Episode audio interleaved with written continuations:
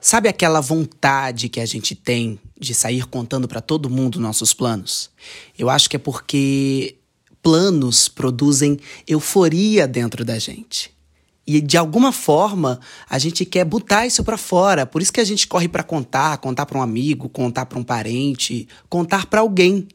Só que seria melhor se a gente conseguisse controlar essa expectativa e trabalhar de forma silenciosa em nossos planos.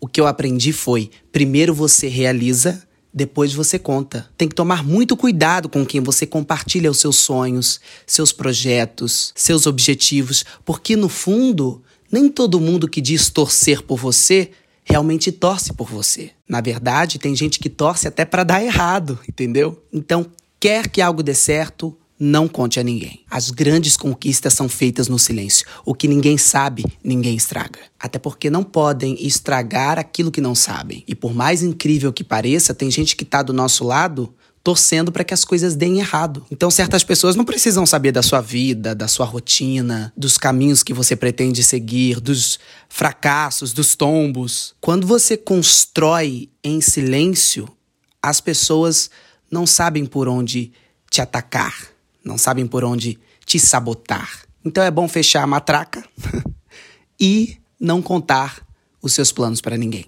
E lembre-se, ó, vai dar tudo.